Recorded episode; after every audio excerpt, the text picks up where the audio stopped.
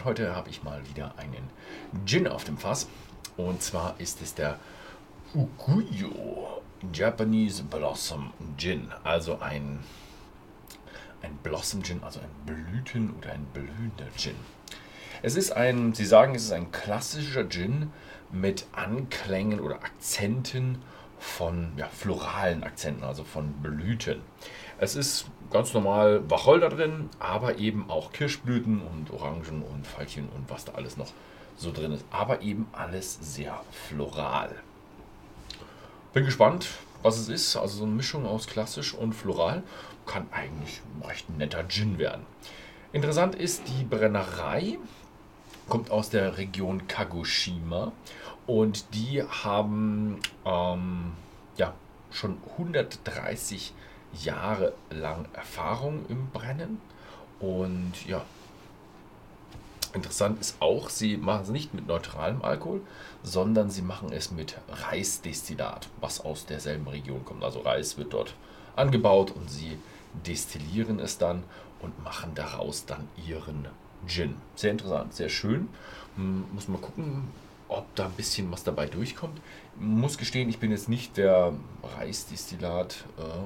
Reisdestillat-Kenner, also ob ich jetzt da das Reisdestillat sofort rausschmecke, weiß ich nicht. Ihr könnt ja mal unten reinschreiben, äh, wenn, habt ihr schon mal Reisdestillat probiert und wenn ja, wie, wie setzt ihr das, wie, wie, ja, wie schätzt ihr das ein? Wie schmeckt Reisdestillat für euch typisch? Dann kann ich es vielleicht mal ein bisschen einordnen, weil ich mir relativ wenig. War einmal in Japan, da habe ich mir ein bisschen was gemacht, aber das waren eher so Reisweine. Mhm. Gut, dann würde ich sagen, fangen wir erstmal mit dem Ganzen pur an. 40% hat er. Und ja. Wobei hier ein bisschen, ich glaube, bei denen spielt auch Design eine große Rolle. Mhm. Oh, also es ist, äh, also ganz, ganz am Anfang hat man so ein, hat man so den Wacholder drin, aber dann kommt gleich ganz viel Blüte und Blume, was mich so, dieses, dieser Geruch erinnert mich so ein bisschen an diese Duftkerzen. Also, das erinnert mich sofort an so ein bisschen so diese Duftkerzen mit Blumen, Rosen, Veilchen, Duft. Ah, ja, aber ein bisschen anders. Und ja, deswegen habe ich so ein Gefühl, ich glaube, es ist aber jetzt wirklich was Persönliches, könnt ihr jetzt nicht unbedingt auf euch übertragen, dass der ein bisschen wachsig riecht. Ich weiß es nicht. Falls ihr ihn auch mal habt, schreibt mal unten rein, ob ihr wirklich, ob ihr das auch habt mit dem wachsig oder ob das nur bei mir so ein, ich habe so ein bisschen so eine Duftkerzenphobie. Also immer wenn ich da in irgendeinem Laden oder beim Ikea durchlaufen muss, versuche ich da immer möglichst schnell durchzulaufen, weil ich es einfach nicht mag. Das sind einfach Gerüche, das sind einfach viel zu stark und viel zu extrem.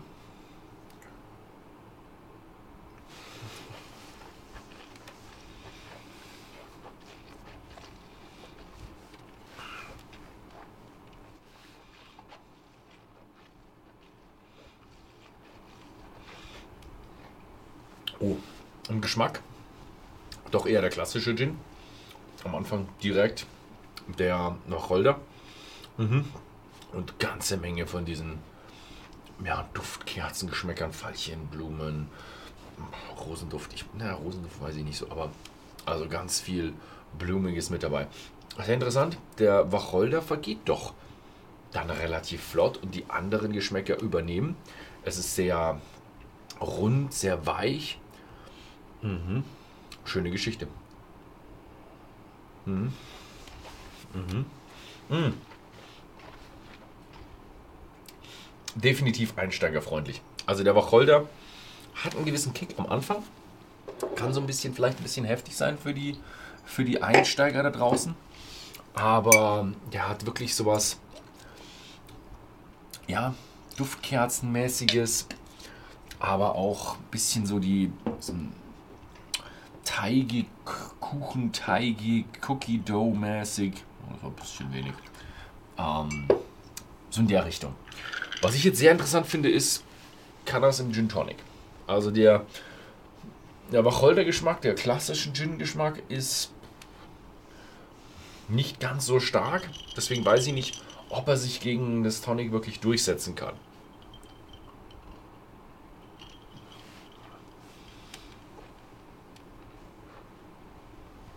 Mhm. Oh. Oh. ein bisschen japanisch. Ähm, ist mal was anderes. Also es ist nicht so der klassische Gin Tonic.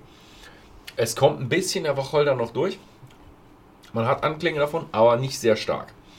Was aber wirklich durchkommt, ist wirklich dieses blumige, wachsige, teigige, runde, cremige. Also es schmeckt ein bisschen komisch. Definitiv nicht das, was man von einem Gin Tonic erwartet.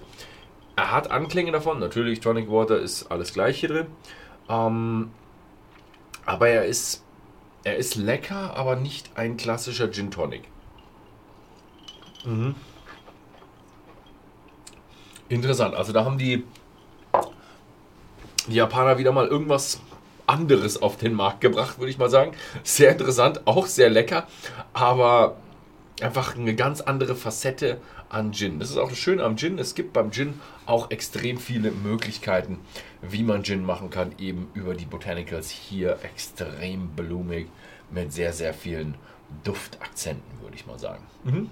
Wer da auf den Geschmack gekommen ist, wer das mag, der schaut einfach mal bei whisky.de im Shop vorbei. Da gibt es die Flasche für 36,90 zu kaufen. Ansonsten vielen Dank fürs Zusehen und bis zum nächsten Mal.